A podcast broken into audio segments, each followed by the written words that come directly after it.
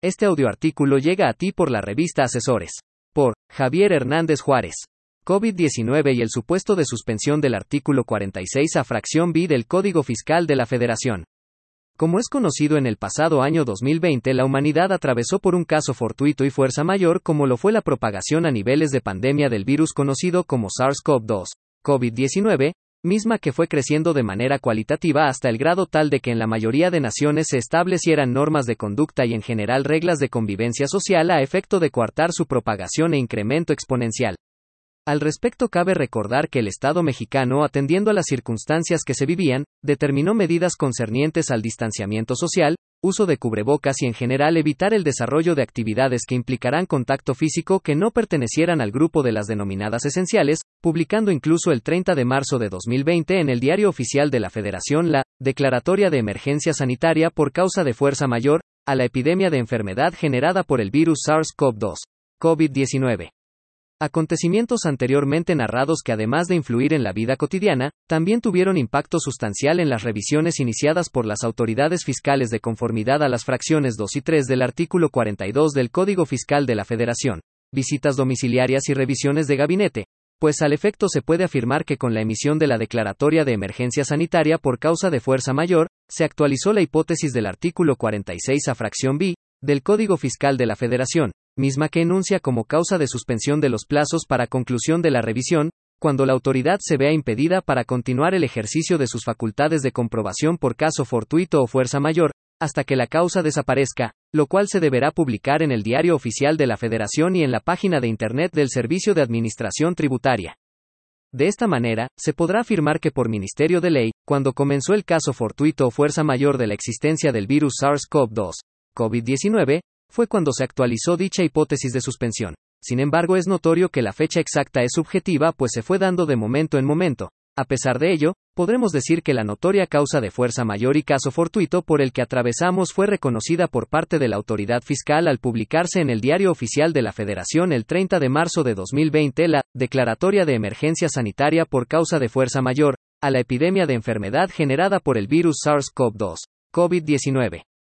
No obstante la existencia de suspensión antes mencionada, las autoridades fiscales que se encontraban ejerciendo sus facultades de comprobación, no suspendieron sus facultades de comprobación a partir de la fecha de emisión de dicha declaratoria de emergencia, sino por el contrario, continuaron requiriendo información y documentación e inclusive en ocasiones continuaron acudiendo a los domicilios de los contribuyentes para continuar con sus facultades de revisión, lo cual sin reparo alguno constituye una flagrante violación a lo dispuesto por el artículo 46A del Código Fiscal de la Federación.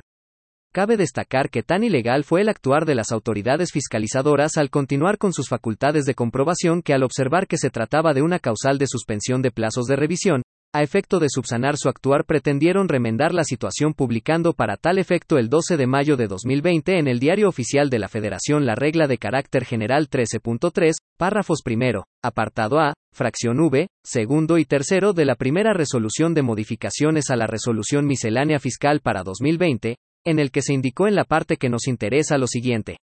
Suspensión de plazos y términos legales 13.3 en atención a las medidas extraordinarias establecidas en el artículo segundo, inciso C, del acuerdo por el que se establecen las medidas preventivas que se deberán implementar para la mitigación y control de los riesgos para la salud que implica la enfermedad por el virus SARS-CoV-2, COVID-19, y conforme al artículo primero del decreto por el que se sanciona el acuerdo por el que se establecen las medidas preventivas que se deberán implementar para la mitigación y control de los riesgos para la salud que implica la enfermedad por el virus SARS-CoV-2, COVID-19, ambos publicados en el DOF el 24 de marzo de 2020, se estará a lo siguiente. A. Para los efectos del artículo 12 del CFF, se suspende el cómputo de los plazos y términos legales de los siguientes actos y procedimientos que deban realizarse por y ante el SAT, incluyendo aquellos que se realizan por y ante las entidades federativas en términos de los convenios de colaboración administrativa en materia fiscal federal, siempre que no puedan ser realizados por medios electrónicos.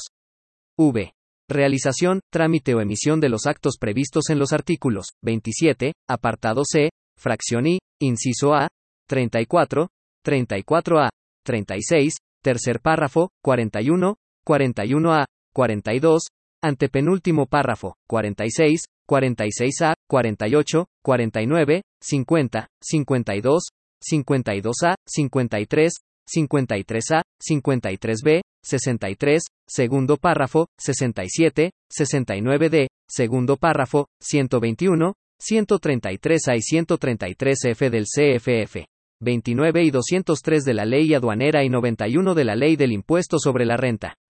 La suspensión de plazos y términos a que se refiere la presente regla comprenderá del 4 al 29 de mayo de 2020.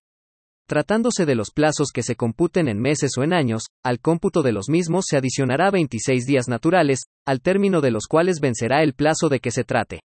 En caso de que alguno de los actos o procedimientos cuyo plazo se suspende conforme a la presente regla se realice durante el periodo de suspensión previsto en la misma, dicho acto se entenderá efectuado el primer día hábil del mes de junio de 2020. De lo transcrito que se desprende que el plazo del artículo 46A del Código Fiscal de la Federación quedó suspendida por el plazo comprendido del 4 de mayo de 2020 al 29 de mayo de 2020. Sin embargo, la emisión de dicha regla de carácter general, lejos de enderezar el actuar de las autoridades fiscalizadoras, lo que provoca es incertidumbre jurídica, pues de conformidad a lo dispuesto por la propia fracción B del artículo 46A del Código Fiscal de la Federación, las suspensiones por causa de caso fortuito o fuerza mayor dejarán de surtir efectos, hasta que la causa desaparezca, lo cual se deberá publicar en el Diario Oficial de la Federación y en la página de Internet del Servicio de Administración Tributaria, empero a la fecha no se ha publicado mediante el diario oficial de la Federación o página de Internet del Servicio de Administración Tributaria la desaparición del caso fortuito y fuerza mayor, por lo que es notorio que es ilegal que la suspensión surtiera hasta el 29 de mayo de 2020, pues a dicha fecha dicha caso fortuito no había desaparecido. Además de lo mencionado, cabe preguntarnos si regla de carácter general antes citada, es legal, a la luz de los principios de la supremacía de ley y la garantía de irretroactividad pues al efecto tenemos lo siguiente. La autoridad a través de una disposición de carácter general, la cual no constituye ningún precepto emergido de algún ordenamiento jurídico o disposición reglamentaria, determinó que los plazos que se computan por meses, como es el caso en comento, relativo a los 12 meses con el que cuenta la autoridad para concluir sus facultades de comprobación, CADICIONARAN 26 días naturales al vencimiento del mismo, para que la autoridad notifique dicho acto administrativo. La autoridad determinó que el plazo previsto en el artículo 46A del Código Fiscal de la Federación quedó suspendido del 04 de mayo de 2020 al 29 de mayo de 2020, de conformidad a la regla publicada en el Diario Oficial de la Federación el 12 de mayo de 2020, y que por lo tanto cuya observancia obligatoria fue hasta el 13 de mayo del 2020, de conformidad a lo previsto en el artículo 7 del Código Fiscal de la Federación. Es decir, mediante la emisión de la regla multicitada las autoridades fiscales pretendieron usurpar las facultades legislativas para la creación de ordenamientos legales. Asimismo, la aplicación de la regla resulta retroactiva pues se pretende suspender plazas desde el 4 de mayo de 2020, cuando su observancia obligatoria fue hasta el 13 de mayo de 2020 derivada de su publicación en el Diario Oficial de la Federación. De esta manera podremos advertir que la autoridad fiscal no solo soslayó en un principio la actualización de la hipótesis del artículo 46 a fracción y del Código Fiscal de la Federación, sino posteriormente en aras de enmendar su actuar emitió una regla de carácter general al respecto, la cual tampoco estuvo ajustada a derecho. Sin embargo, es importante mencionar que dichas circunstancias son una oportunidad más para que el contribuyente que durante este periodo de pandemia ha contado con el ejercicio de facultades de comprobación y pueda hacer valer dichas ilegalidades a través de medios de defensa correspondientes. Máxime que a la fecha se tiene conocimiento que dicha regla mencionada es parte de la fundamentación y motivación utilizada por la autoridad fiscal dentro de oficios de observaciones, actas finales y resoluciones determinantes, y de ahí la oportunidad para que a partir de dichas ilegalidades el contribuyente pueda anular posibles determinaciones realizadas por la autoridad fiscal en el marco del tema en comento. Por estos motivos, podemos concluir en que las interrogantes anteriormente expuestas que serán dilucidadas por el Tribunal Federal de Justicia Administrativa, juzgados de distrito y tribunales colegiados de acuerdo a los medios de defensa que se han interpuesto al respecto y que son materia de estudio, en donde se les han dado los hechos y motivos expuestos a efecto de que ellos dicten el derecho. Dos puntos.